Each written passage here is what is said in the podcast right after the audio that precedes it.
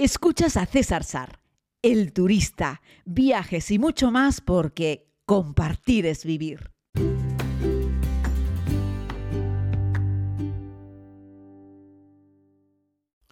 Saludos a todos, querida comunidad. Les hablo desde Tanzania, aunque hoy no les voy a hablar de Tanzania.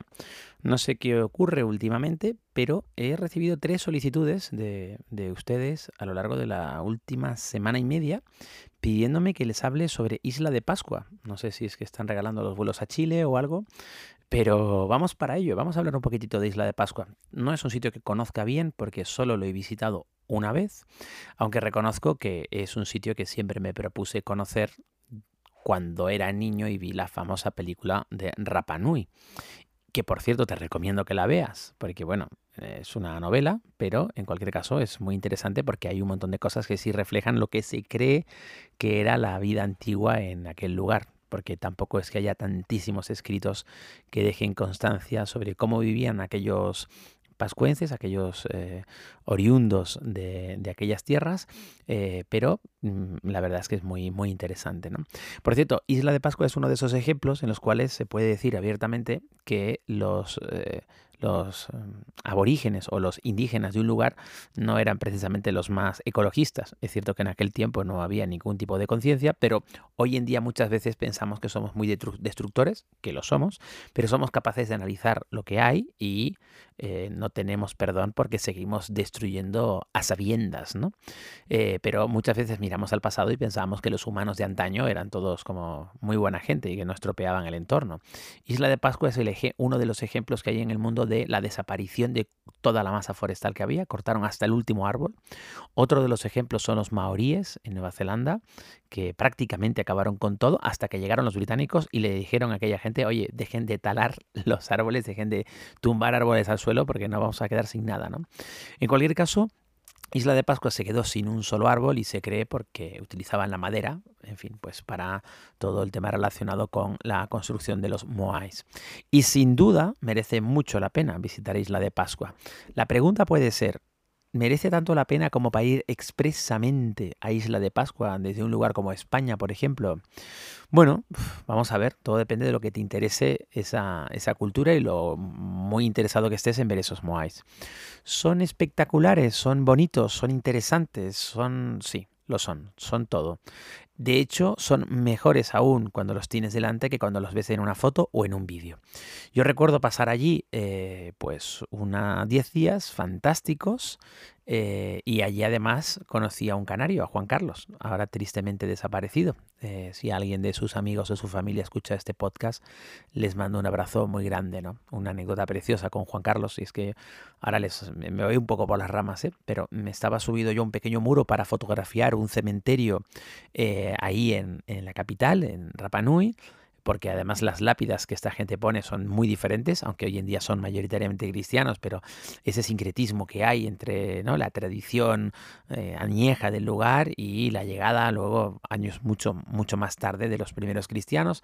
El caso es que estaba fotografiando el cementerio y quería tener una vista un poquitito más cenital. Me subí a un pequeño muro de piedra, sin hacer nada eh, malo con él, y llegó una señora, bajó la ventana y me puso a caer de un burro, ¿no? Me espetó de todo.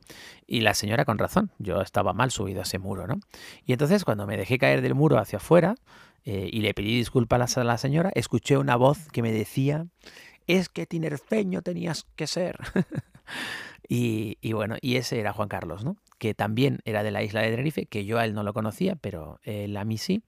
Y la verdad es que pasamos luego a partir de ahí unos cuantos días juntos y un tío, un tío genial, ¿no? Nos encontramos en Isla de Pascua y luego un tiempo más tarde de nuevo en Santiago de Chile antes de que él regresase, de regresase a España, ¿no?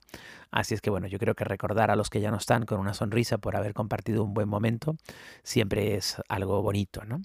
Bueno, pues una parte solo y otra parte con Juan Carlos, tuve la oportunidad de descubrir la isla de Pascua, que no es muy grande, pero sí es muy bonita. Es decir, más allá de que tengan los Moais, el sitio es espectacular. Lo digo porque cuando tú te vas al Cairo y vas a ver las pirámides, dices, wow, esto es increíble, ¿no? Como les he narrado en esos podcasts. Pero luego miras hacia un lado y te das cuenta que, los, que, es un desastre. O sea, la ciudad es, es horrible, es muy fea y el barrio de Giza se ha ido comiendo las pirámides, etcétera, etcétera. No, no ocurre esto cuando visitas eh, los Moais que hay en muchos lugares de la isla, em, porque el resto de la isla es un vergel, es muy bonita, tiene volcanes, de hecho tiene uno de los volcanes al lado de la ciudad, por llamarla de alguna manera, que tiene un cráter precioso, que tiene un lago dentro y la verdad es que es muy fotogénico, es muy bonito.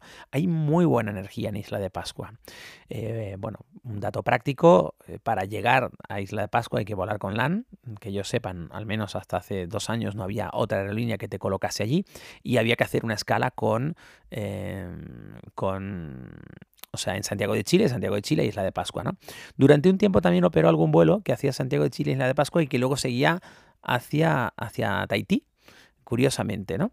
Eh, pero bueno, eso está en algunas épocas sí y en otras épocas no. Lo que sí te puedo garantizar es que los amigos de la TAM, la aerolínea chilena, que bueno, ya es una multinacional, después de absorber la TAM, a la TAM brasileña, y bueno, es la aerolínea más importante de América Latina, la TAM sabe que la mayoría de la gente que viaja a la isla son turistas, ¿no?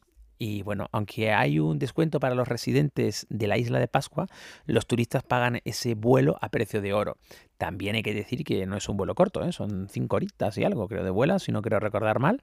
Y bueno, es un aeropuerto pequeño y depende de la época del año, pues tiene tres vuelos a la semana o un vuelo a la semana y, ya está. Y vas caminando del avión a la terminal, que es muy chiquitita, muy simpática, muy, muy bonita, muy coqueta. Y, en realidad podrías seguir arrastrando tu maleta del aeropuerto al centro del pueblo, que es la ciudad, la capital. Y ya está, ¿no? No hay así como hoteles, hoteles, aunque hay un par de alojamientos que se parecen a un hotel y hay muchos, muchos lugareños que te alquilan una habitación, que yo es lo que te recomiendo, ¿no? Y, bueno, pues el sitio, yo te digo, es muy bonito. Hablar con la gente del lugar es muy interesante. Las gente de Isla de Pascua no son nada amigos de los chilenos del continente. Este es un territorio que ha pasado por distintas manos a lo largo de la historia, porque dicen que los chilenos del continente les tratan como si fuesen una colonia, ¿no? Posiblemente no les falte razón. Sin embargo, cuando tú dices que eres de España, por ejemplo, todo cambia, ¿no? Son muy amables, encantadores contigo. Isla de Pascua tiene algunas particularidades, ¿no? Mira, el tema de los Moais no te lo voy a contar yo, lo que te voy a decir es que es muy fotogénico, muy bonito, tiene muy buena energía y yo lo que te diría es madruga y vete cuando sea muy pronto, sobre todo los que están más lejos de la ciudad, para que puedas eh, disfrutarlo sin tantos turistas, ¿vale? Y se nota mucho la presencia de los turistas en el lugar, ¿no? Así es que deja a los que están cerca para, para, más tarde y vete primero a los que están más lejos, madrugando. Ahí vas a necesitar alquilar un coche, que no sé si todavía los están alquilando porque eh, durante muchos años un turista no podía alquilar un coche porque querían forzar a que la gente eh, alquilase coches con conductor a la gente del lugar. Eh, luego se abrió a que pudiesen alquilar y creo que querían retirar esa, ese permiso para que los turistas pueden, pudiesen conducir independientemente vehículos. Eh, en cualquiera de los dos casos, resérvalo con tiempo porque el número de vehículos que hay en la isla es muy limitado y el número de vehículos con conductor más todavía. O sea que no han llegado los grandes rentacar allí que no operan. Allí simplemente es la gente del lugar que tiene un coche y te lo alquila. Básicamente ese es el tema. También puedes alquilarles alguna pequeña moto, pero para las distancias un poco más largas y sobre todo los trayectos de noche es algo que no te recomiendo. Mejor alquila, alquila un coche porque merece mucho más la pena. Curiosidades que te puedo contar de Isla de Pascua es que cuando una persona que ha nacido en el lugar y vive en el lugar se quiere independizar y se quiere emancipar de su vivienda, de su, con sus padres, y a lo mejor contrae matrimonio, o quiere simplemente irse a vivir solo, para conseguir el permiso para construir una nueva edificación, tiene que reunirse el clan. Y el clan es quien le va a permitir o no construir una nueva edificación. Eso quiere decir que van a analizar con la situación y va a decir, bueno, tú te quieres ir de casa de tus padres, pero en realidad en casa de tus padres, que hay terreno, podrías construir pegado a la pared del dormitorio que están ellos, un espacio más y ahí tendrás tu vivienda y ahí podrás vivir en el mismo terreno en el que están tus padres. No hace falta que consumamos más suelo nuevo en otro lugar. Lo hacen porque quieren tener un gran control sobre las construcciones que hay en una isla tan pequeña y tan frágil y la verdad que me pareció un sistema bastante interesante, aunque es cierto que cuando escuchas a alguna persona del lugar, sobre todo los jóvenes, hablar sobre esto se les ponen los, mm, en fin, se ponen de uñas porque ellos lo que quieren es tener tener su propia casa y no quieren seguir viviendo en casa de sus padres por mucho que construyan al lado o construyan un piso arriba o también se ha dado el caso que el clan les dice que la vivienda en la que está, la unidad familiar, es lo suficientemente grande y tiene las suficientes habitaciones como para que no se independicen y se queden allí a vivir con los padres. Y bueno, el problema que tienen en esta comunidad hoy en día es la que tiene la inmensa mayoría de las pequeñas comunidades que hay en el mundo, incluso en los territorios continentales de interior, y es que se va despoblando. Sin embargo, hay muchas solicitudes de extranjeros que quieren plantar allí su residencia, y esto lo van negando para poder vivir en Isla de Pascua y por un tiempo limitado vas a tener que estar trabajando allí y por lo tanto ser contratado para realizar un trabajo. Muchos son profesionales independientes, tipo arquitecto y cosas así, que obtienen más fácilmente el permiso porque se entiende que, necesitan, evidentemente, este tipo de empleo cualificado, al igual que personas del cuerpo sanitario, aunque el tema sanitario lo tienen resuelto con el, con el sistema semipúblico que tienen de sanidad en Chile, eh, que tienen una cosa como una mezcolanza, son, están a medio camino entre lo que es España y lo que es Estados Unidos, es una cosa un poco rara, pero es cierto que allí para esos territorios al igual que para otros territorios indígenas que hay en el sur de Chile, el Estado eh, les garantiza un acceso a la sanidad pública y tienen ahí un dispensario con unos médicos permanentes, por cierto, y luego los especialistas que van y vienen. Si requieren algún tipo de intervención más importante, evidentemente les tiene que meter en un avión y llevarlos a la Chile continental, ¿no? Pero bueno, la verdad, el sitio, ¿merece la pena? Sí, muchísimo. Es algo que yo te recomiendo. Tal vez deberías plantearte si haces un viaje por Chile o por Argentina, o por Bolivia o por Perú, en fin, me refiero, darte un saltito a Santiago de Chile y de ahí volar a Isla de Pascua y regalarte, yo sí te diría que no dos o tres días, es decir, si hay vuelos lunes, miércoles y sábado, que no vayas de miércoles a sábado, eh, que no les dediques dos días, dedícales una semana, merece mucho la pena, es una gente muy interesante y bueno, con una cultura muy suya, muy suya, Así es que eh, encárgate de decir nada más que llegas que no eres chileno. Si estás escuchando este podcast desde Chile y eres chileno, sabes perfectamente de lo que te estoy hablando y sabes que no son muy amigos de los chilenos del continente. De hecho, ellos son chilenos, los de Isla de Pascua, pero no se sienten como tal. Así es que nada, espero que esto haya servido un poquitito para acercarte Isla de Pascua. Como verás, no te he contado nada sobre eh, especial sobre la historia del lugar, que esa la puedes encontrar. Hay un montón de literatura y también mucha novela y hay poca información real y veraz y contrastada. Lo digo porque cuando yo filmé allí para la segunda temporada de la serie me costó mucho eh, eh, comprobar ¿no? Eh, que la información que estaba leyendo era correcta, ¿no? contrastar la información, la verdad es que me costó mucho.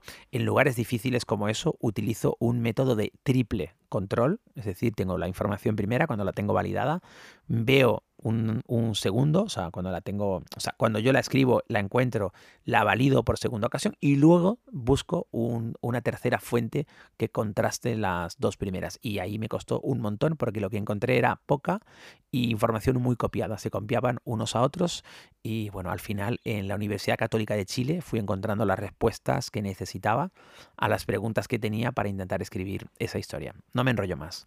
Que un abrazo muy grande, que si tienes la oportunidad de visitar Isla de Pascua, no lo dudes, y yo seguiré aquí unos días más en Tanzania, porque África del Este bien merece una visita, o dos, o tres, o quién sabe.